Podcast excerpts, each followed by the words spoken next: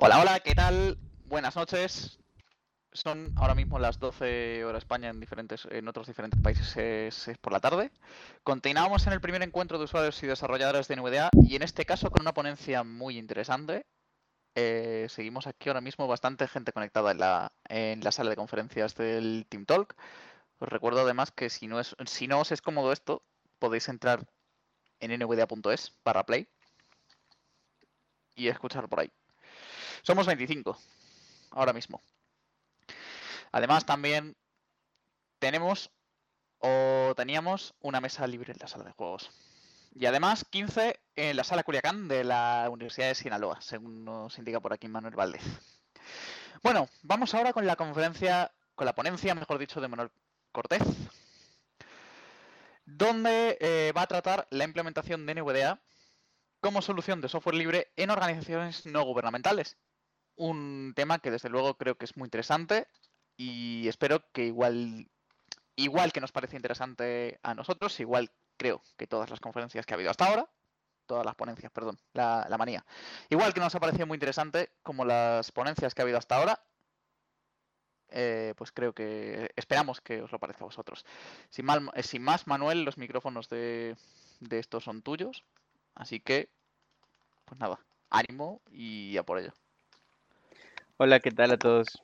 Este, bueno, pues es como decía, el título de la ponencia, pues es cómo se, cómo se utiliza NVDA como solución de software libre en organizaciones no gubernamentales. Este, primero que nada, pues si alguien no sabe quién soy, pues me gustaría hablar un poco de mí. Este, quién soy y qué he hecho y también un poquito sobre cómo NVDA también como solución de software libre ha tenido un impacto positivo en mi avance como desarrollador, desarrollador de software independiente, ¿no? Entonces, bueno, primero que nada, mi nombre es Manuel Cortés. Eh, actualmente tengo 24 años, vivo en el estado de Nuevo León, aquí en México. Desde hace un tiempo mantengo varios proyectos de software libre, que de hecho, bueno, eso es una de las cosas que, que me gustaría destacar. Ahora voy a empezar a explicar por qué. Hace 10 años perdí la vista eh, debido a un diagnóstico todavía no muy bien aclarado, pero fue una pérdida total entonces, a partir de ese entonces empecé a utilizar y a aprender sobre cómo utilizar las herramientas de lectura de pantalla. En ese momento yo no conocía mucho sobre lectores de pantalla como tal, entonces eh, aquí en mi ciudad hay una universidad que es una universidad estatal, la Universidad Autónoma de Nuevo León. En esa universidad eh, yo empecé a conocer sobre las aplicaciones que utilizaban las personas con discapacidad visual, eh, conocí varios productos y bueno, eso me permitió obviamente integrarme de nuevo a la parte académica, ¿no? Yo estaba cursando eh, pues las primeras partes de la escuela, en México sería la escuela secundaria. ¿No se escucha? Sí, sí, correcto. Debe ser problema de, debe ser problema de Felipe porque nosotros sí escuchamos correctamente. Ah. Ah, vale, vale. Ya, perfecto. Vale, vale, vale, vale. Ya me estaba asustando yo. Ya entiendo. Sí, Vale, yo vale. también. El- hay, hay gente que lo escucha. Debe ser cosa de Felipe. De Felipe. Perfecto. Entonces, bueno, yo termino mi secundaria gracias a, a los avances que encontré en la, en, bueno, en la universidad y tal. Entonces ya más adelante, yo siempre pensé que eh, estudiaría o trabajaría o haría cosas relacionadas con la informática, incluso este, un poco antes de perder la vista, yo ya tenía más o menos pensado que yo podría estudiar algo de esto.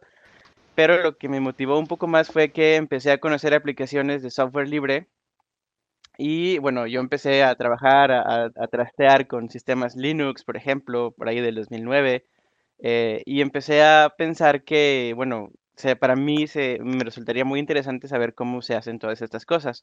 Uno de los grandes problemas que yo veía, eh, que a mí me hubiera gustado mucho aprender a programar antes, pero pues eh, aquí en mi ciudad no había en ese entonces, y incluso ahora mismo no, no veo que hay eh, apoyo en el sentido de que la mayoría de las veces tú como persona con discapacidad visual tienes eh, automáticamente, a mí por ejemplo, cuando me hicieron prueba de aptitud profesional, eh, automáticamente descartaban todas las áreas que se relacionaban con matemáticas, con ciencias exactas, porque yo tenía que estudiar humanidades o música o alguna cosa así, porque yo tenía discapacidad visual, ¿no? Entonces empiezo a, a- adquirir un poco más de destreza con todo esto de la, de la informática, con lectores de pantalla, empiezo a conocer aplicaciones de software libre, como pueden ser Orca en Linux o diferentes proyectos en Linux. Y al mismo tiempo, eh, con la posibilidad que da el software libre de poder estudiar y poder leer el código que hacen las aplicaciones, yo realmente empecé a ver el código de otras de otros proyectos, de otras personas. Lógicamente, para ese entonces no entendía la mayoría de las cosas que veía porque es como todo, ¿no? Es, algo bastante complejo como para resumirlo y, hacer que una persona lo entienda, pero yo, yo personalmente siempre he aceptado que esa es la forma en la que yo me empecé a interesar por el software, porque yo podía aprender de lo que pasaron otras personas, de lo que escribieron otras personas, ¿no? Más adelante, en el 2010, eh, ya me regreso a Windows, empecé a, utilizar un poco más Windows por parte de, bueno, mi, mi estudio y tal. Y también sucede que empiezo a ver eh, el lector de pantalla NVDA. Entonces, a mí realmente al principio sí me llamó mucho la atención porque yo no conocía proyectos de software libre. Yo, yo siempre tenía la imagen de Windows como una plataforma en la que el software libre era más difícil de, de destacar porque había mucho, muchos intereses comerciales, había muchas empresas que ya estaban haciendo software, que querían seguir ganando dinero, entonces no, no tenía mucha idea yo de, de NVDA como proyecto y como tal. Entonces, pues sí, la verdad es que... sí, exactamente. Todo el mundo realmente empezaron con JOS. Incluso yo mm, también fue uno de de las aplicaciones que, que tenía antes. Ahora voy a llegar a, ese punto también. Cuando yo conocí JOS, eh, yo lo conocí a través de la universidad y durante mi secundaria, mi, el término de mi escuela, eh, en la universidad me permitían practicar y utilizar las computadoras que tienen ellos. Incluso hoy en día las tienen con, JOS. Eh, más adelante, yo entré a una organización no gubernamental y yo trabajo ahora mismo que, bueno, ellos proporcionan clases o bueno, tienen dos áreas, pero el área donde yo trabajo y la que voy a destacar aquí es la parte educativa porque ellos proporcionan cursos o clases, como se quiera llamar, para que las personas con discapacidad visual puedan tomarlas y que esto les permita desempeñarse pues en la vida diaria, ¿no? A mí en lo particular no me tocó aprender con ellos porque cuando yo llegué, cuando yo inicié, este, con ellos, yo realmente ya, ellos te hacen un examen, te hacen un examen para evaluar qué tanto sabías del tema de la informática y a mí me tocó llegar en un panorama en, la, en el que ellos no sabían mucho de, esto, ¿no? Ellos estaban, ellos empezaron con los programas educativos en el 2008 y yo llegué en el 2009, precisamente cuando empecé a trabajar con Linux y todo esto, entonces yo realmente sí venía un poco más de, saber, porque yo cuando veía también sabía de computación y no se me daba mal. Eh, empiezo a ver que ellos, como parte, ellos siempre creen, han creído en la filosofía de que eh, si tú le vas a enseñar a una persona eh, con discapacidad visual aquí en México a utilizar una herramienta, ellos buscan la manera de que haya benefactores o haya personas que se encarguen de proporcionar esa herramienta para la persona, porque aquí la realidad de las cosas es que tú como persona con discapacidad visual, al menos en este estado, no es fácil que el Estado o el gobierno como tal o ninguna otra organización te apoye con ese tipo de materiales. Entonces, eh, ellos, por ejemplo, cuando te enseñan braille, te dan, te donan una máquina Perkins, cuando te enseñan orientación y movilidad, pues bueno, te, te donan un bastón. Cuando te enseñan, no sé, computación, pues buscan la manera de que te, te donen una computadora.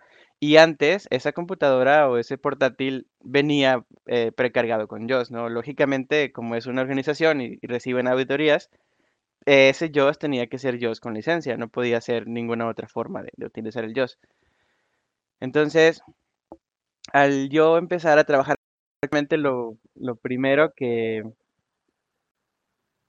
lo primero que yo hice fue obviamente adaptarme a su modo de trabajo, ¿no? Yo, yo realmente en ese momento yo entré y yo no conocía para nada de NVDA, empiezo a conocer Linux y empiezo a hablar, realmente es que intento fue un poco agresivo porque yo les hablaba de cambiarnos a Linux como tal, porque el Linux, eh, pues todo el software es libre y nos ahorraríamos mucho dinero en el tema de licencias de JOS, porque las licencias se las comprábamos a un revendedor de, de las licencias que, que trabajaba en México.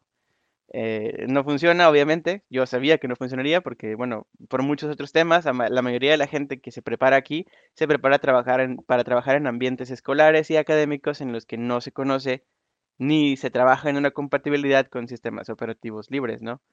Entonces, después de eso, cuando yo conozco NVDA, empiezo a probarlo en mis tiempos libres y empiezo a darme cuenta que realmente no tenía para las actividades que nosotros enseñábamos ahí, y tanto para mis actividades como persona ciega en lo general, no tenía nada que envidiarle realmente a Joss.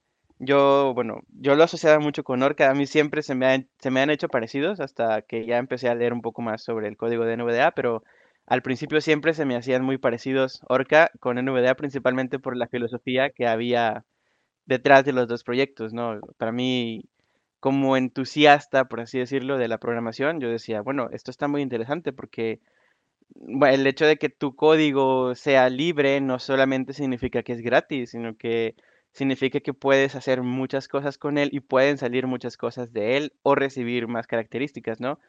En, el 2011 yo me retiré de esta organización por problemas personales o por situaciones personales, pero antes de, de retirarme yo empecé a promover el uso de NVDA como un software libre, ¿no? Como, bueno, en lugar de utilizar el JOS, en el que tú gastabas licencias y, que aumentaba significativamente el precio del, donativo a la organización, este, tú podías incluir en la computadora NVDA y NVDA pues te venía sin costo.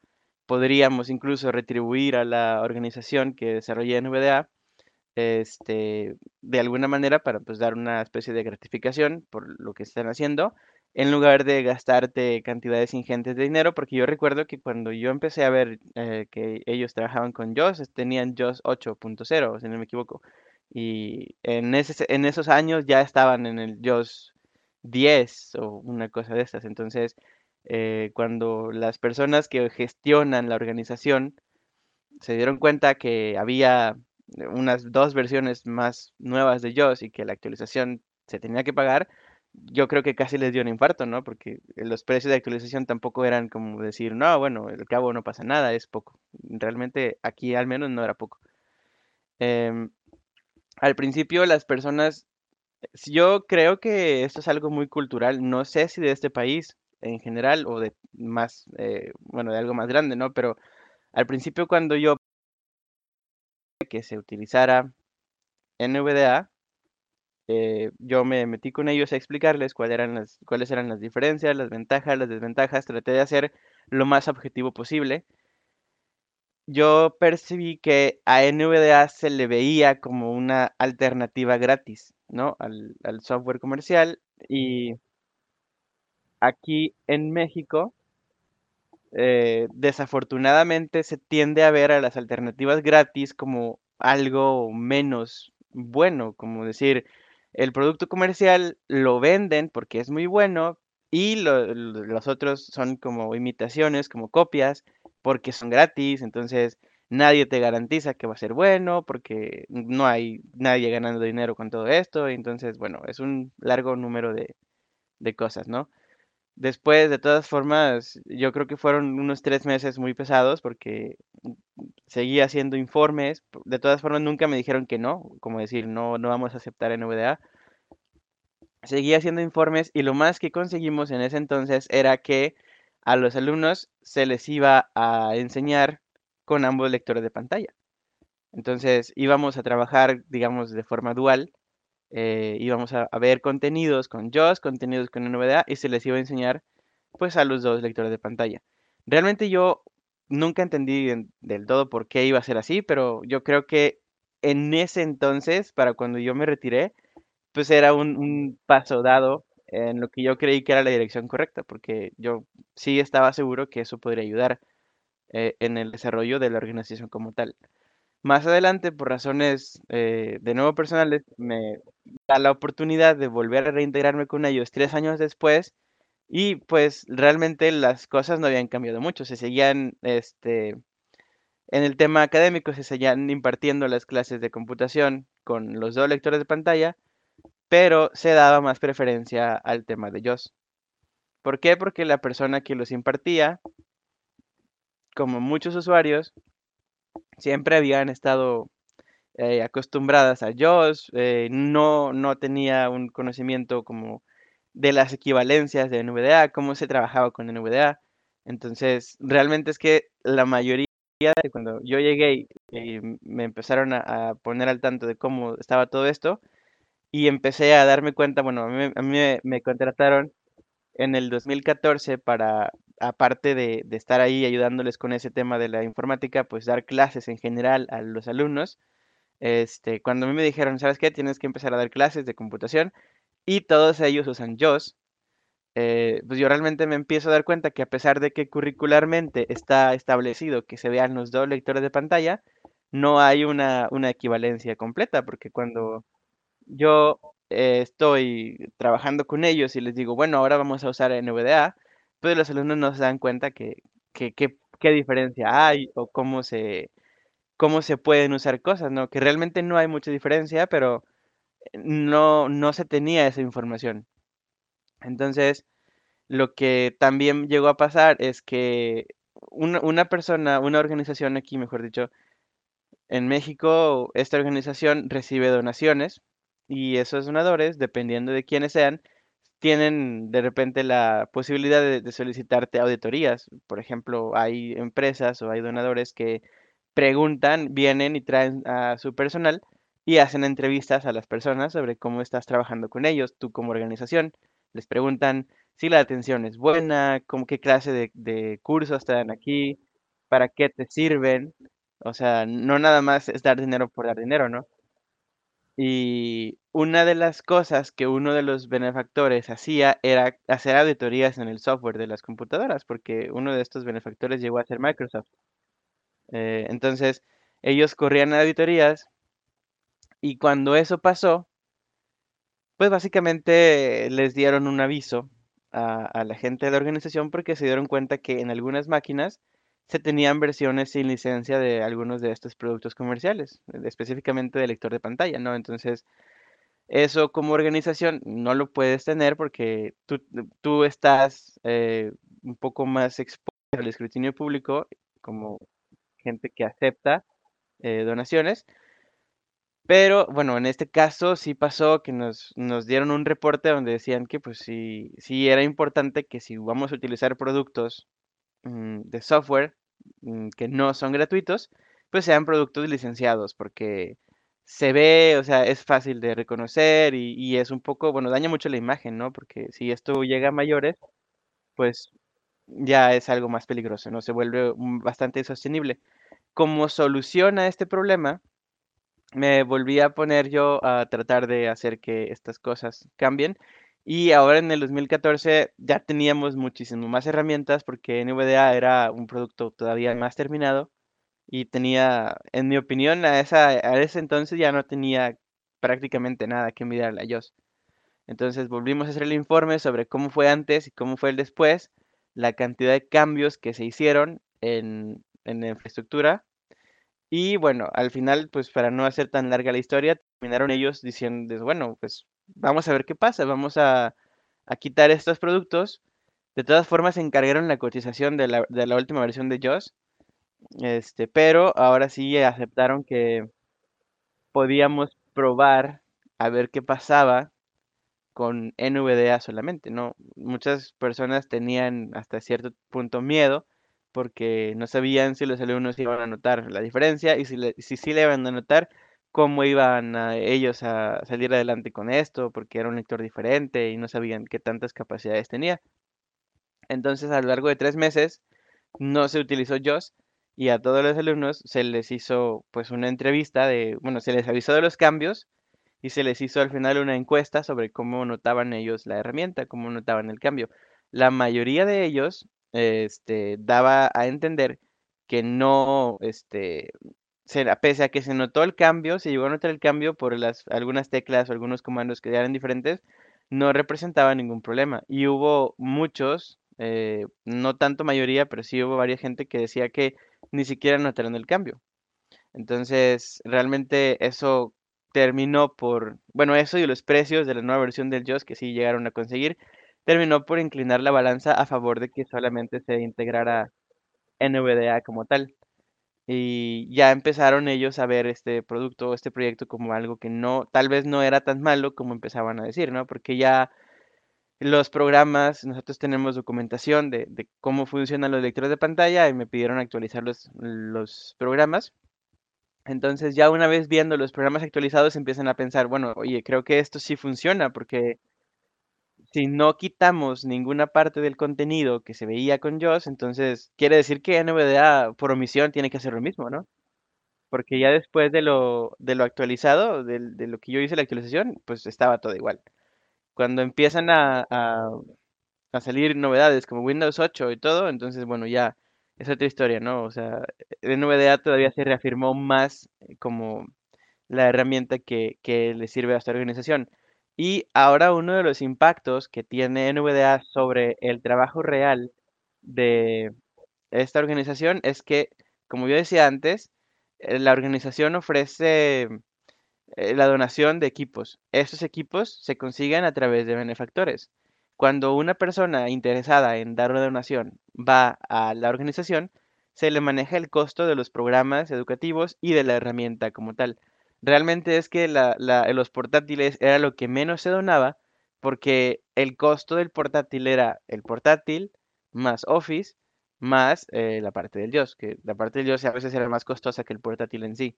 Entonces, ¿qué pasaba? Que los, los uh, benefactores, cuando estaban trabajando y decían, oye, yo quiero apoyarte, ¿cómo, cómo te apoyo? Le mostraban todos los precios y el de computación siempre era el precio más alto, ¿no? Y la gente decía, bueno, yo prefiero ayudar a dos personas con algo que cuesta menos a ayudar a una sola que cuesta tanto. Entonces, cuando empezamos a trabajar con NVDA, lógicamente este, estos, esta tendencia se actualizó y ahora, eh, pues yo puedo decir que se han donado más equipos en estos últimos cuatro años que lo que se donó en los primeros casi, bueno, otros cuatro, seis. Porque ahora eh, los benefactores, una de las observaciones que hacen cuando les pasan a dar los precios es, bueno, es que este precio que tú me estás diciendo es el mismo precio que yo pago por un portátil. O sea, es como si yo comprara un portátil y ya.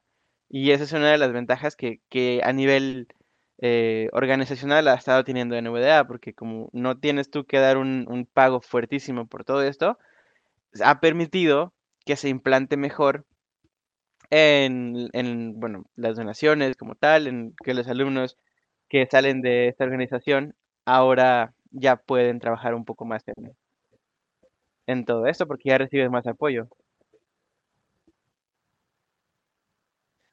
Ah, bueno, aquí leo una pregunta que dicen, bueno, ¿cuánto cuesta más o menos JOS?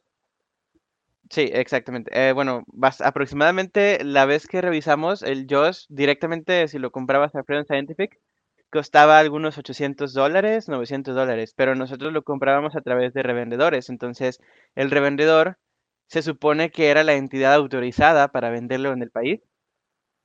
Eh, eh, entonces, ellos lo manejaban a mil, mil cincuenta, mil cien dólares aproximadamente. Entonces, nosotros al ver esos precios, bueno, decidieron ellos dejar de, de, de fomentar esto y es un dinero que se le, se le, bueno, se ahorró muchísimo en el tema de las donaciones y ahora, pues como yo les comentaba, o sea, se ha visto muchísimo más. Creo que llegamos a un 230 y algo, 31% de más donaciones de equipos portátiles, porque ahora ya los benefactores, pues no tienen que preocuparse por pagar un equipo portátil más todo lo que conlleva con el coste de licencia de ellos. Ahora bien, otro de los aspectos, yo, yo, a mí me, me gusta mucho destacar el tema de que NVDA sea software libre porque otro de los aspectos específicos en los que a mí me ha servido mucho, ahora voy a seguir hablando un poco más de- del tema de la implementación en otras partes, es que, bueno, yo en el 2014 empecé a trabajar en un proyecto que es un, un cliente accesible de Twitter. Realmente es eh, un proyecto que empecé pues bastante pequeño y no, no tenía idea que podía llegar a ser algo importante. Eh, fue mi primer proyecto de programación serio que empecé a desarrollar Y una de las cosas que me motivó a hacerlo libre fueron proyectos como Orca o proyectos como NVDA, porque, bueno, en principio varias partes de, del software que yo hago vinieron directamente de alguno de estos proyectos, ¿no? Entonces, para mí el software libre es una herramienta no nada más de decir, bueno, es algo gratis y, y ya, no pasa nada, no puedo, no voy a pagar por eso y qué bueno que es libre, sino que para mí va más allá porque a pesar de que mm, no se destaque mucho esto, una de las cosas que permite, en mi opinión, salirte un poco más de, de las reglas estándares que tú puedes aprender de lo que estás haciendo, ¿no? De lo que otros hacen, puedes en esto hay muchas técnicas, muchos paradigmas, muchos métodos, muchas cosas que por mi situación particular, como ya comentaba antes, aquí no es común que las universidades acepten a personas ciegas eh, a carreras de ciencias exactas. Entonces, muchas de esas cosas yo las pude aprender leyendo código que se había escrito para NVDA, código que se había escrito para Orca, código que se había escrito para otros lectores de pantalla, para otros clientes de Twitter, que hubo varios. Y esto al final pues me permitió aprender lo suficiente y tomar la confianza para yo mismo sentirme pues motivado a empezar un proyecto de software libre. Entonces también yo creo que para mí esta parte es muy importante porque no nada más es eh, un producto que puedes usar y ya. Si yo creo que si NVDA hubiera sido cerrado, si Orca hubiera sido cerrado, yo los hubiera podido utilizar, pero no sé si me hubiera sentido con la misma motivación de poder aprender un, un, un lenguaje de programación, porque al final yo creo que lo que más te motiva es saber que eso ya alguien lo hizo y tú podrías hacer algo diferente, pero es posible. Entonces yo creo que esa dimensión de poder leer el código también es algo que, que en lo particular a mí me, me resultó bastante interesante. Muy bien. Ahora bien, en la organización en la que yo trabajo ahora mismo, se implementa, como les había comentado, finalmente NVDA como para los, las personas, la tenemos nosotros en las computadoras que tenemos trabajando ahí y también cuando se donan los equipos.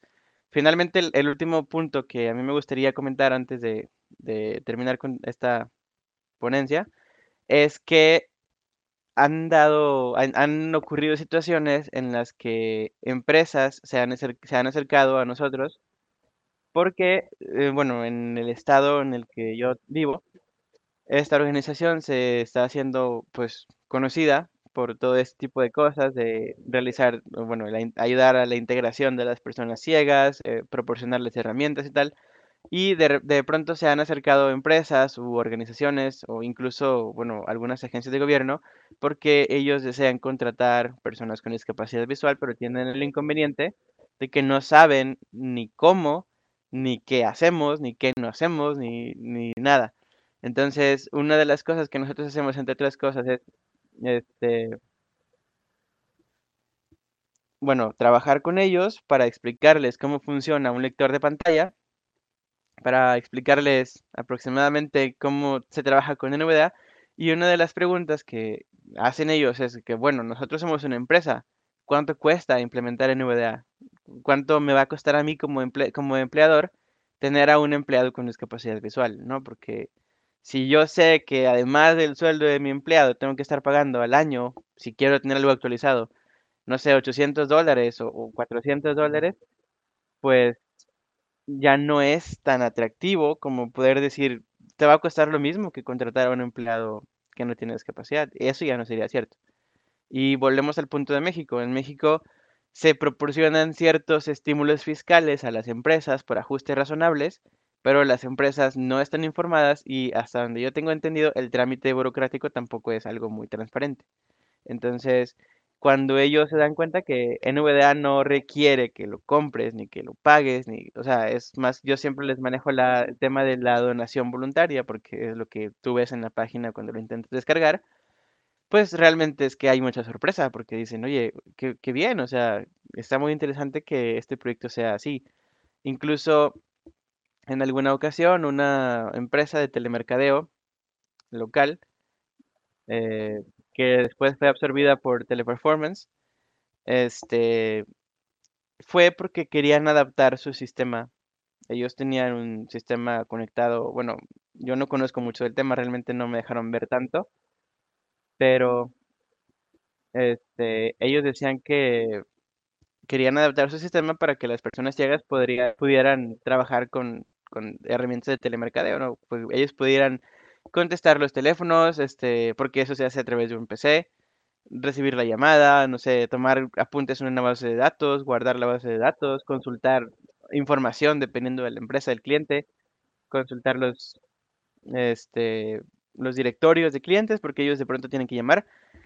Ellos venían pensando que pues les gustaría adaptar el sistema para la herramienta de lectura de pantalla, ¿no? Entonces igual la forma de trabajar de NVDA pues les hizo muy fácil el, el tema porque sí, la verdad es que Teleperformance es una empresa muy grande. Este, digo, yo no sé qué pasó con esa con esta iniciativa, pero esto pasó en el 2015 con esto se llamaba Atento antes. Este, y como les decía, no, o sea, ellos estaban adaptando sus sistemas, lo lograron hacer porque al parecer todo el equipo de programadores que tenían ellos trabajando en el sistema se pudo poner en VDA y empezaron a revisar su documentación en inglés y empezaron a revisar su código y al final lo que terminaron haciendo fue una especie de mezcla entre un complemento de NVDA para las partes que no podían acceder a, con las que no se podía acceder mediante las API nativas de Windows, porque creo que la aplicación era Java y tuvieron que conectarlo a Access Bridge. Este, y la otra parte fue que ellos empezaron a modificar los controles y las etiquetas de los controles en su aplicación para que fuera más accesible. La verdad es que yo pude probar poco de lo que terminó pasando al final, pero este, sí, sí, creo que la misma. Teleperformance, si no me equivoco, tiene presencia mundial. Más no sé si, esto de la experiencia de la iniciativa fue solamente aquí o fue algo más global, porque eso sí ya no. Ellos solo lo manejaban como un proyecto interno. Este, pero bueno, al final ellos terminaron haciendo un sistema que las personas con discapacidad visual pueden usar. Lo que yo sé de esto es que ahora ellos aquí en, mi ciudad eh, iniciaron contratando a dos personas con discapacidad visual eh, que se hicieron agentes y hasta donde entiendo ahora uno de ellos está trabajando manteniendo una base de datos. No tengo muy claro de qué porque no, me, no, no, no les permiten a ellos tampoco hablar mucho de eso. Y otra persona supervisa a otros agentes, para lo que también necesita parte del software que ellos estaban diseñando. Entonces, yo, yo sé que ahora mismo siguen trabajando en eso, entonces yo pienso que todavía está, pues está en marcha la iniciativa que empezaron, ¿no? Estas, estas cosas son lo que hacen diferente y fácil la implementación de una solución de software libre como lo puede ser NVDA, porque además de ser gratuito, que no te cuesta, hace más fácil que las personas interesadas puedan modificar sus programas, puedan modificar eh, el mismo núcleo de NVDA, como haciendo complementos o haciendo que aplicaciones que no eran accesibles lo, lo vuelvan a hacer, yo creo que esa es una de las cosas que tiene un plus. O sea, porque es como yo decía, ¿no? Que cuando tú tienes un software, puede ser gratis, pero si es cerrado, posiblemente sea más complicado involucrarte tanto con todo esto. Entonces, para mí yo creo que esas son como que las formas que yo tengo de, ver un impacto que está haciendo NVDA en, en países donde no hay una forma fácil de que las personas mediante el gobierno, mediante empresas puedan conseguir las herramientas de lectura de pantalla. Ahora prácticamente cualquier persona que tenga un PC o un equipo portátil que tenga parlantes y que pueda correr un sistema Windows moderno, puede tener una lectura de pantalla, un lector de pantalla bastante decente y en muchos casos muy superior. yo creo que para mí eso es lo más importante de, de este programa, de este proyecto. Y lo mismo, ¿no? Que como yo también he podido utilizar como programador eh, código proveniente de NVDA y pues, ¿por qué no decirlo? Tomar mucha inspiración de lo que ellos están haciendo para yo también, pues, eh, liberar mis proyectos como software libre, pensando en que tal vez alguna persona que quiera aprender de lo que yo escribo también le pueda resultar útil.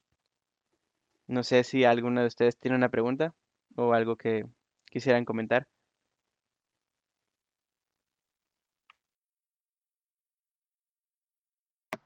Recuerdo a la, gente el, sistema de preguntas. Se, envía una P, sea por, por, las mesas libres de la sala de juegos o por el chat del, Team Talk, y nosotros os confirmamos y os, os damos paso. Desde luego, yo ya adelanto una charla, eh, o sea, una ponencia, igual que todo el resto, muy interesante, y que ha hecho un recorrido sobre lo... Lo estaba yo comentando ahora por el chat. Esto último, esta conclusión, digamos, que has hecho tú, es muy importante porque cualquier persona, sin tener que abonar un extra por tener discapacidad visual, abonando los relativamente pocos euros o dólares o la, o la moneda de turno eh, en un equipo y nada más puede acceder a él totalmente como una persona sin discapacidad. Eso es muy importante porque eso rompe una brecha digital. Pues nada, lo dicho. Si. Tenemos una pregunta de la Universidad de Sinaloa. Así que. Vale, Vamos con ella. vale. Ok, ahí estamos, ¿me escuchan? Sí, sí, perfectamente. Ok, pues muchas gracias, Manuel, Tocayo, acá en la parte norte también, Manuel. Eh, varias preguntas. Eh, ¿Le gustaría saber cuáles son los otros proyectos de software libre que has desarrollado? Como primera pregunta. Y otra es, eh, si desde 2014 han utilizado ustedes NVDA en esta organización, si han tenido la oportunidad de, hacer donaciones. Ok, perfecto. Proyectos específicamente de software libre que yo he estado desarrollando son, este, bueno, cliente de Twitter, que es TW Blue, es su nombre, escribe TW Blue. Un cliente para manejar una red social que es bastante popular en Rusia, que se llama VK. La aplicación se llama Socializer, que también es, es open source, es código abierto. Una aplicación que permite extraer eh, información y música de diferentes sitios, desde los que están disponibles libremente, que se llama MusicDL. Y estoy trabajando también en un proyecto que es un- una modificación o una iteración, por decirlo de alguna manera, de, de un cliente para jugar eh, juegos MUD, que son juegos, eh, bueno, son como juegos eh, en texto de manera online. Esos principalmente son los proyectos que tengo relacionados al software libre. Y sobre el 2014, bueno, sí, se acordó que se estaría realizando una donación anual y de esa donación, parte del donativo que se da por un benefactor para mantener el, bueno, para adquirir el portátil, se carga un porcentaje, ahora mismo no recuerdo cuánto, para donarlo al final, bueno, al final hacen una, una donación grande al proyecto de, a MV Access y es, bueno, el resultado de las donaciones que se han hecho a lo largo del año para adquirir portátiles. De acuerdo, muchas gracias, Manuel. Gracias a ti.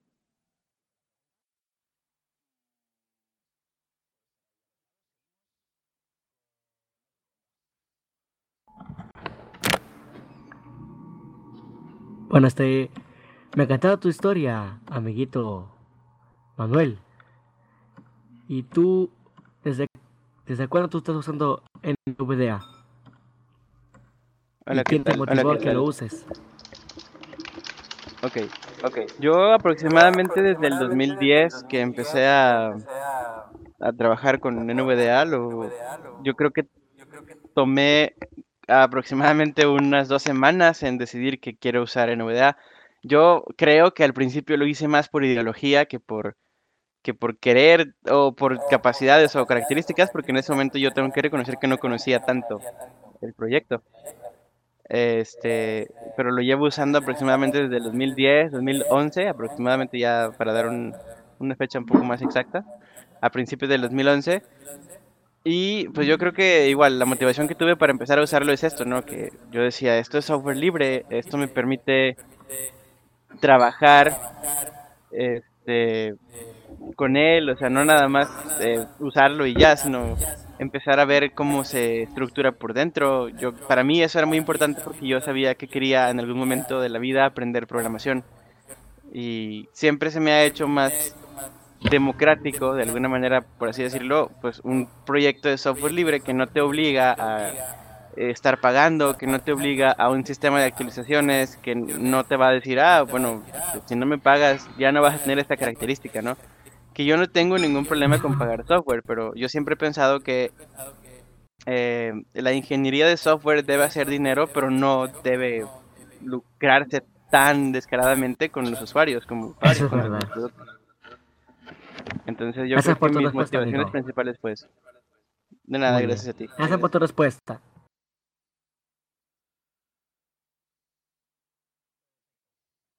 Perdón, perfecto. Eh, pues seguimos. Eh, ahora con una de Felipe.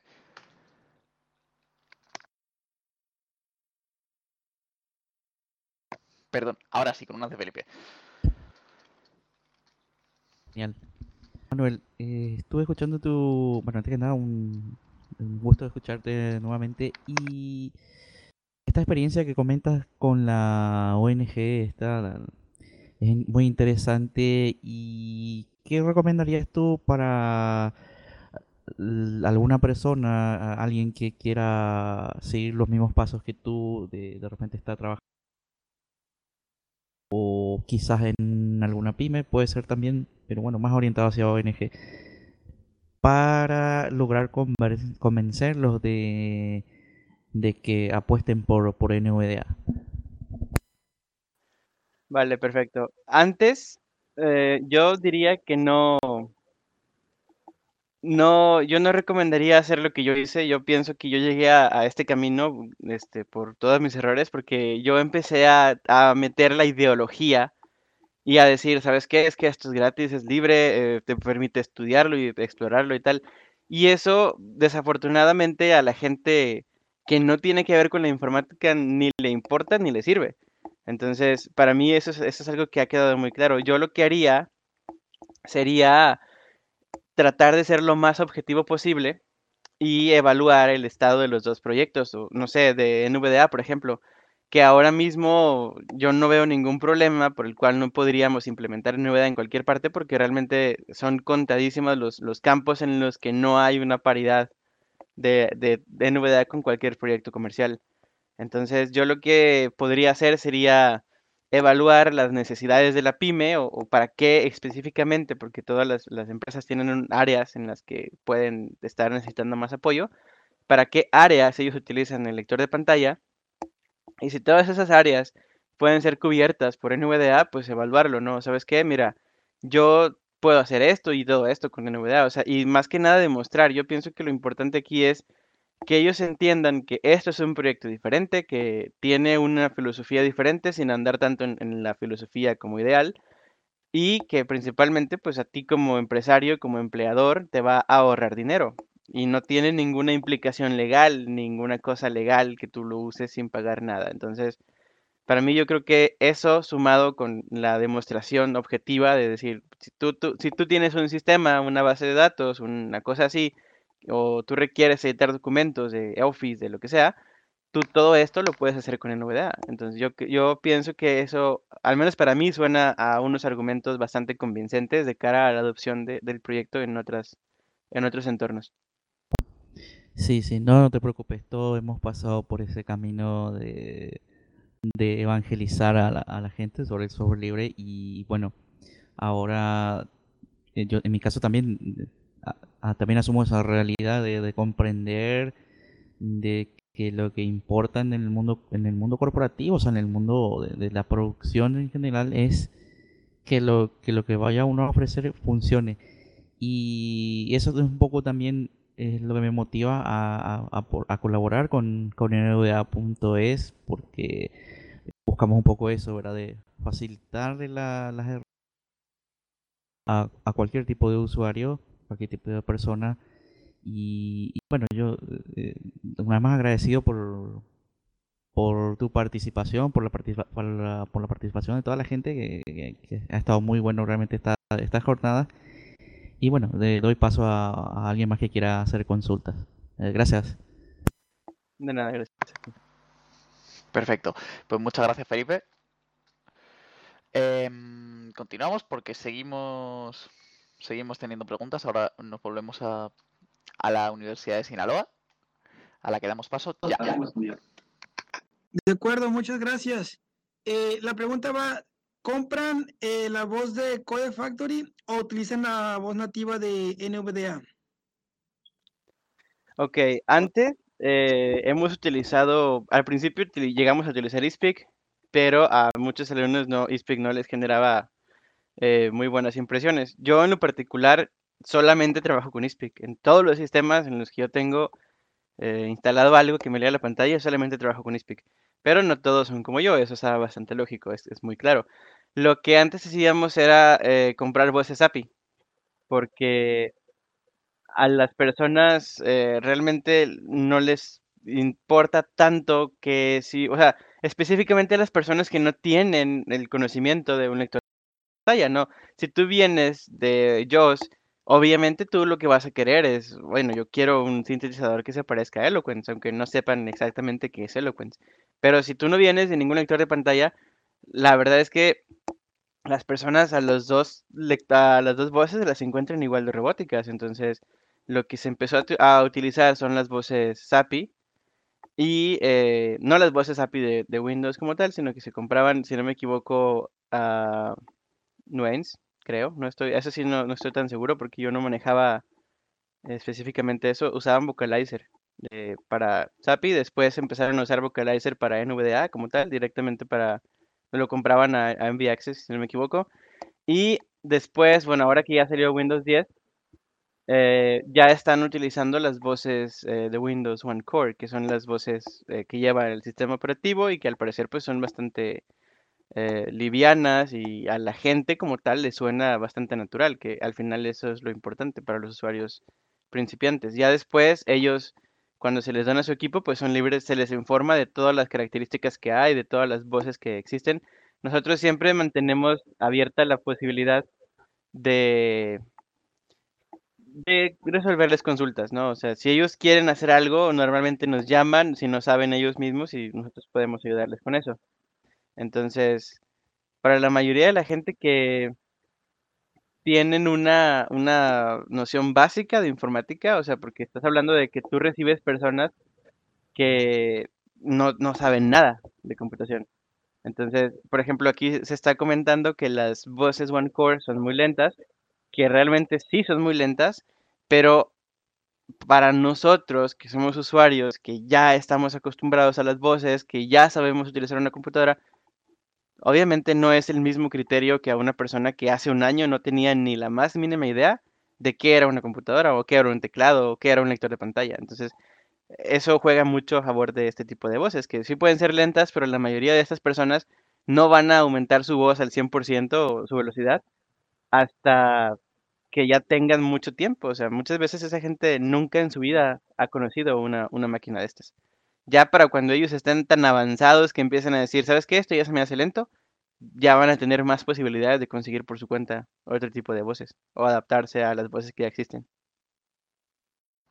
de, de voz de, de Nuance? ¿O están solamente con One Core? Ahora mismo se les da la, decisión a los alumnos. o sea, cuando, ellos van a recibir una computadora, se les pregunta qué tipo de voz quieren ellos, con, qué voz quieren trabajar. Todos hasta ahora nos han dicho que prefieren las One Core porque todavía las de Nuance se escuchan un, poco más robotizadas, al menos lo que es lo que dice la mayoría de la gente, que las One Core. Entonces hasta ahora la gente que, que está utilizando Windows 10 todavía usa One Core muchísimo más que, que las de Nuance. Muy bien. Y ya por último, hemos hablado acá de- del costo de, de JOS, pero no hemos eh, rescatado, mencionaron que era un- igual un poquito costoso, pero la voz de Eloquence, eh, los precios, ¿cómo andan? O, la- o comparado con la voz de Vocalizer, que también andan bien. Anda una voz gratuita de Isabel, una voz bastante fresca que se ha, se ha aceptado también por acá por algunos alumnos, pero pues sin duda estaría bueno comparar la voz, el costo de, la, de las licencias de voz de Vocalizer y las de Eloquence. Yo pienso que no, bueno, no, no podríamos caer en la misma categorización porque las voces para NVDA son un componente opcional. Es decir, tú puedes trabajar con el lector de pantalla, ya sea con las voces de OneCore, ya sea con eSpeak.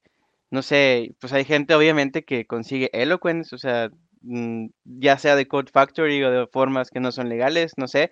Pero la voz es una cosa que tú te compras si tú quieres comprártela. No, no impedirías que tú no impediría que tú trabajaras con esto. Yo creo que sí son costosas, pero por ejemplo, en esta organización se decidió que si siempre que se tenga la salud financiera para tener estas voces a, a- a servicio del alumno, este, se pueda conseguir.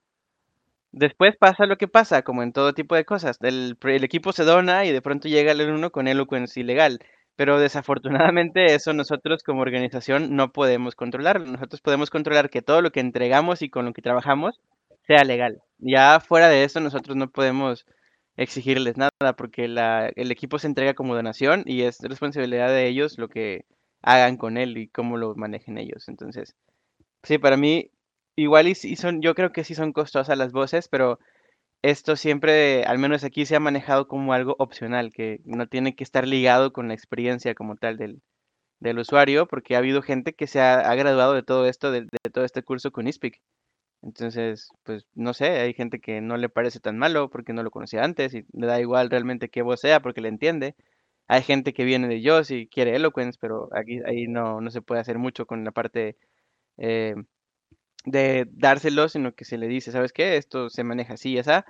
Ahora mismo se está trabajando en, en- ver cómo se compra con, para el, tema de Code Factory, pero pues sí, yo conozco gente que se gradúa de- con ISPIC y tal, entonces por ahí está el asunto. Habría que tener también en cuenta que, que yo creo que volviendo a lo de que hay gente que, o sea, que, que en ocasiones es gente que no ha tenido acceso a la informática, entiendo que la voz es lo que menos le pueda, volviendo a lo mismo de antes, entiendo que la voz es lo que menos le pueda preocupar. Si no conocía ISPIC, pues se adaptará, el ordenador habla así. Luego ya he descubierto otra voz, pero yo creo que, bueno, eh, yo creo que al final la- a esa gente la voz, volvi- volviendo a lo mismo, yo diría que lo mismo puede ser lo que menos le, eh, lo que menos le interese. Eh, Sí, o lo que menos le totalmente. preocupe, vamos. Perfecto. Eh, bueno, pues teníamos también una pregunta que hicieron por la sala de juegos, eh, que era, la verdad, yo no la, yo no la entendí muy bien. Y lo siento por ser tan específico, pero eh, alguien preguntaba si te habías planteado crear una empresa. O sea, crear, no sé, o, o convertir esto en un, en un negocio. La verdad es que no sé muy bien a qué se apli- a qué aplica. Pero verdad, no no- entiendo, ¿una empresa de relacionada como a todo esto o, o- es que no, no me queda tampoco muy Sí, claro eh, eh, eso entendí yo. Si, si la autora quiere ser un poquito más específica, lo mismo reformulamos la pregunta y sí, y sí se entiende. Recuerdo, por cierto, a toda la gente que, que tenga interés, yo estoy en la mesa como arroba Kibai, me podéis, en la mesa libre de de juegos, me podéis poner P por ahí y os pongo la pregunta y a la gente del chat en Team Talk lo mismo. Eh, Custodio preguntaba en el Team Talk a, mí por privado por la imposibilidad de poder hacer las preguntas en, eh, por voz, preguntaba si tú, como, según tu opinión como desarrollador, ¿qué crees que le falta a NVDA? ¿Qué creo que le falta a NVDA? Mm, es una pregunta muy interesante. No, no, no estoy tan seguro de poder dar una respuesta convincente. Tienes- te- hay que tener en cuenta que yo NVDA lo he usado inter- ininterrumpidamente de hace siete años, entonces siempre va a haber un sesgo en todo esto, ¿no? Yo creo que falta que la comunidad trabaje en campos en los que todavía no hay una paridad con otros productos comerciales. Por ejemplo, si no mal recuerdo, yo, yo no te puedo decir mucho porque yo no conozco tanto eh, el tema de las aplicaciones para trabajar con música. Si no mal recuerdo, NVData aún tiene algo pendiente eh, que hacer o que un complemento que, que haga este tipo de cosas con programas que se utilizan por gente que se dedica a la producción musical. Yo lo que pienso es que se, se hace falta, bueno, trabajar en esto y, bueno, obviamente, eh, pues que esto se dé a conocer, ¿no? O sea, que, que no sea una cosa que pase como, bueno, es que existe una cosa, pero no sé dónde está, ni quién la tiene, ni nada. Yo creo que también aquí, en cuanto salga algo definitivo que pueda ayudar a que NVDA sea completamente compatible con los software de música más utilizados por las personas ciegas, eh, pues lo van a anunciar en la comunidad de NVDA en español y de esta forma la gente va a encontrar este acceso mucho más fácil. Porque yo escucho que muchas veces la gente pues tiene este tipo de, de cuestiones. Yo he escuchado muchas veces que me dicen, oye, es que yo uso JAWS para editar música o para producir música. Entonces, bueno, yo creo que esa es una de las cosas que le faltan. Otra cosa que aquí comentan también por el chat es la posibilidad de etiquetar elementos no etiquetados. Yo creo que también es una...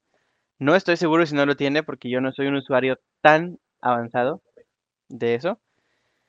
Este, pero yo creo que eso sería algo útil, más a mi entender, no estoy seguro que sea algo vital. Yo pienso que depende de mucho del campo que estés trabajando, porque no, yo no me he encontrado con tantos de esos elementos.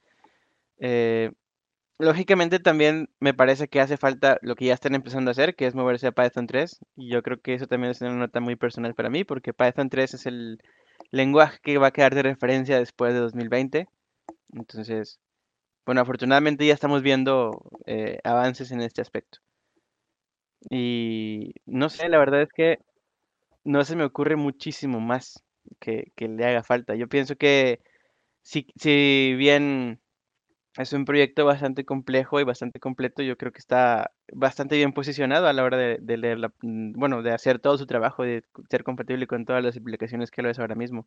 No se me ocurre ahora mismo un, un aspecto que yo dijera que necesita tantísimo, tantísima atención. Tal vez en eh, aplicaciones de uso más corporativo, más profesional, a lo mejor, no sé, yo no soy usuario de esas aplicaciones, pero ese podría ser un campo a cubrir que, bueno, así como pasa en la producción musical, puede haber otros campos en los que la gente que usa NVDA no se ha puesto a explorar o no ha hecho complementos eh, que puedan a lo mejor requerirlo. Yo creo que ese sería lo más importante.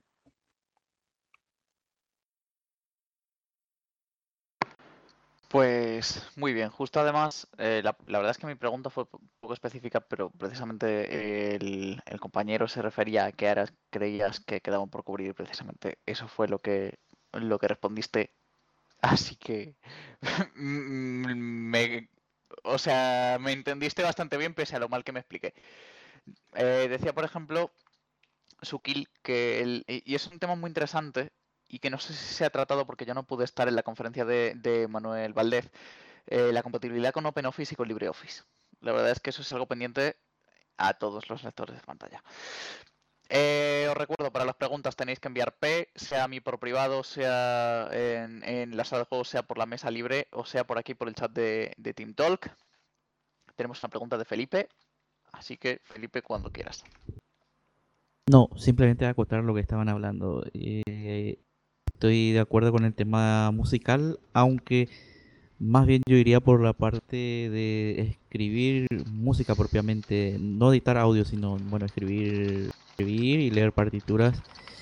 Y lo del LibreOffice, por supuesto, es una tarea pendiente de, de la comunidad de NVDA de acercarse a la gente de acercarnos a la gente de, de Document Foundation para para bueno para mejorar la compatibilidad con OpenOffice. Y también otro punto eh, que por la que intervengo es que creo que también necesitamos, esto lo, opino personalmente como persona con resto visual, que a NVDA quizás lo que le falte es que él tenga una interfaz un poco más visual, claro, sin cargarse sin ser una cosa pesada y que resulte engorrosa de, bueno, que sea lento de cargar y todo eso, sino que sí que le hace falta que sea un poco más visual para que la gente a quien querramos eh, vender, dicho de una manera, el, NVDA, eh, les pueda entrar también por los ojos. Y eso, creo que no es mucho lo que le falta a NVDA para, para que sea un proyecto cuasi perfecto como podrían ser proyectos como el, de Mozilla o u otros proyectos grandes de, del open source. Sí, yo también estoy completamente de acuerdo. Y ahora, ahora que mencionas de, escribir música, yo pienso que eso incluso va a llegar a caer en nosotros como desarrolladores, porque yo voy a, dar una opinión basándome en lo que yo he podido ver.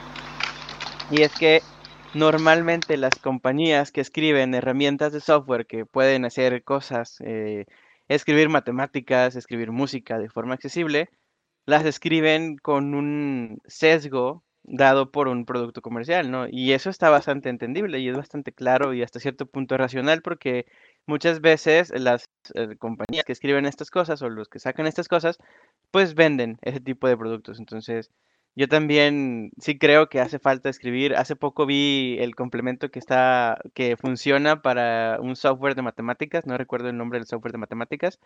eh, y a ese tipo de cosas yo las tomo como un ejemplo. Yo creo que nos falta más, eh, ajá, Lambda. Este, nos falta más implicar en ese tipo de cosas porque es bastante claro que las compañías desarrolladoras de, de este tipo de soluciones no van a integrar sol- eh, compatibilidad a NVDA de facto por un sesgo comercial. Entonces yo también creo que hasta cierto punto en esto no solo NVDA, sino la gente que tiene habilidades de programación y está directa o indirectamente involucrada puede, puede aportar bastante porque es al final de lo que se compone el desarrollo de un proyecto.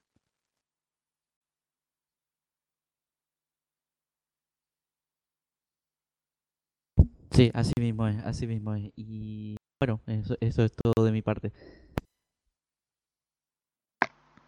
Muy bien, pues muchas gracias, Felipe. Eh, pues me parece que tenemos. eh,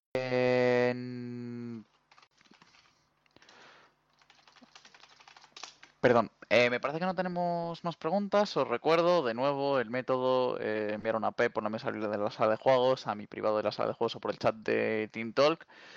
Y si no, pues eh, vamos terminando ya, aprovechando que se va a cumplir justo una hora desde que empezó la, la ponencia.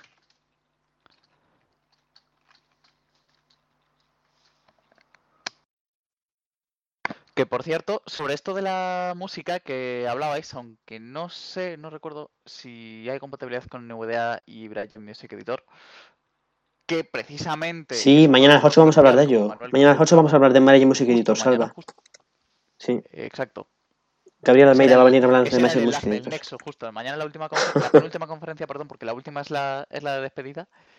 Eh, Gabriel Almeida nos contará, nos contará más sobre esto, o sea que a él también le podéis preguntar, que probablemente sepa bastante más que nosotros. Sí, de hecho, de hecho hay Lambda, si compatibilidad. eh, para, para la edición de cosas concretas, aunque Lambda es un producto de nuevo, es un producto comercial que es lo que decía Manuel, que nos apoyamos en productos comerciales para este tipo de, de Sí, ediciones y bastante obsoleto, por cierto. Eh, para Lambda estuvimos trabajando en, eh, en la mejora, digamos, de un proto eh, complemento para NVDA para que Lambda se pudiera utilizar y lo convertimos Sí, que ese, prototipo lo había hecho Peter, Peter. Leckius, lo había hecho en la Convenience University y era que se podía usar solo portables o algo así y, y el complemento, a ver, mejoró muchísimo, la verdad, la compatibilidad que tenemos ahora, ciertamente. Y nada, cerramos ya, ¿no? Eh, pues sí, justo. Recuerda el custodio por la sala de juegos que la página de complementos está el complemento para Lambda, que no en la página oficial de complementos. ¿La página oficial de complementos? Sí, también, Sí, también, en la página oficial de también. complementos, perdón. Sí, sí, sí, sí, sí, sí. la nuestra Sí que está. Y nada, si tenéis algún eh, problema con Lambda, si tenéis algún problema con Lambda, con el complemento de Lambda, nosotros mm, seguimos muy de cerca a eso y sin ningún problema os, eh, os respondemos a... Os podemos responder a cualquier duda que podáis tener, sí, sabemos, pero es que de Lambda sabemos más que de ningún otro porque lo hemos estado siguiendo. O sea que no tengáis ningún problema en preguntar sobre este tipo de cosas porque, vamos, yo participo en la traducción, Sara participó en la tabla, eh, todos, todos hicimos cosas. Y sobre todo que lo, o sea, sobre todo que lo conocemos muy de cerca ya no porque nos hemos implicado en, en, la Sí, aparte porque, porque lo usamos, por, claro, por necesidad pura. claro. Sí, yo, yo creo que no lo voy a tener que usar este año. En fin, pues nada, señores, Y bueno, se va haciendo tarde ya. si no hay más preguntas, que no parece, mañana nos queda el desarrollo con, con Samarin con Castaway y después la edición de música accesible con Gabriel Almeida Sí, señor. eh, antes de la conferencia de despedida. Así que, Ajá. pues nada. Sí, yo quería... Antes... de- Dale, dale, perdón. Perdón. No, dale, dale tú. Pues nada, que muchas gracias a toda la gente que nos habéis estado siguiendo por la sala y por el Team Talk. Y os, os emplazo mañana a las 5 No, horas seis, española. seis, seis. 6. a las 6, perdón, hora Sí, española. a las 6. En nvda.es barra programa tenéis las horas, tenéis las conferencias, las ponencias que hay mañana con sus horas, adaptadas a cada país. Así que nada, pues si os interesan, os animo a estar con nosotros en Team Talk, porque lo preguntaban, por cierto, por la sala de juegos. A las 10 horas Centroamérica, me dicen por aquí.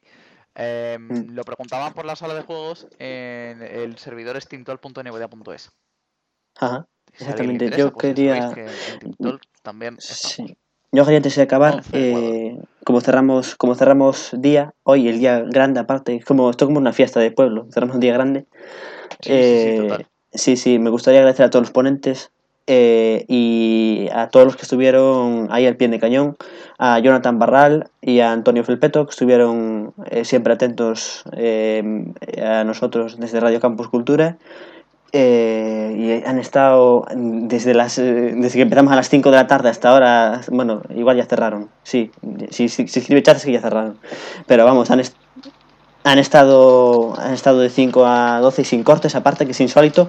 Y también, por supuesto, a Andrés, a Andrés de Radio Naya, que son, son las dos radios con las que hemos tenido contacto y que yo creo que más, eh, más continua han, más- de manera más continua han emitido este, este evento. Y también a Manuel Valdez de- del, del programa de atención a la diversidad de la Universidad Autónoma de Sinaloa y a toda la gente que desde, desde la UAS ha estado colaborando y, y esforzándose porque, porque esto saliera adelante en tres salas, que es un esfuerzo, la verdad, muy grande para coordinarse con tres salas eh, alrededor de todo el país. Y por supuesto a todos los ponentes que han, por supuesto a todos los ponentes que han intervenido, a, a Jordi, a, a Roberto Pérez, a Manuel Valdés, a Carlos Esteban y por último a Manuel Cortés, que aún aún sigue por aquí a la escucha. Y nada, a los de ayer también, a Jesús y a Salva, que no sé si Jesús está a la escucha, pero Salva os aseguro que sí. Eh, y nada, por participar que, y por ofrecer, ofrecerse y gastar su tiempo en, en, esta, en este encuentro, que pensaba que no iba a venir nadie, pero que al final habéis venido muchísimos. Os lo agradecemos de verdad. ¿Queréis que ya, ya por último, yo qué sé, saludemos a la gente de, de la sala o del Team Talk o algo? Porque... Sí, bueno, yo decía, sí. yo dije esta lista de nombres porque eran los colaboradores nuestros más, más directos, pero bueno, también los oyentes, por supuesto, son, son muy importantes y es- esa mención final era para ellos porque son la parte, una de las partes más importantes, por supuesto. Sin ellos eh, no tendría sentido estar haciendo esto. Sí, pues nada, que lo dicho, nos escuchamos mañana. Si Sí, tenéis, eh, mm, el- el bar el bar del foro seguirá abierto toda la noche. Sí, por si acaso. Sí. En nvda programa tenéis lo que habrá mañana adaptado a vuestras horas locales. En nvda.es barra play lo podéis escuchar si no tenéis acceso a las radios o al o al, al, al Team Talk. Y en nvda-es en Twitter vamos informando. Y luego también pues tenéis nuestra página, tenéis la lista de correo que está poco activa estos días, por cierto, y poco más. Pues nada, esto Pues es nada. todo. Paramos mañana. grabaciones. Paramos.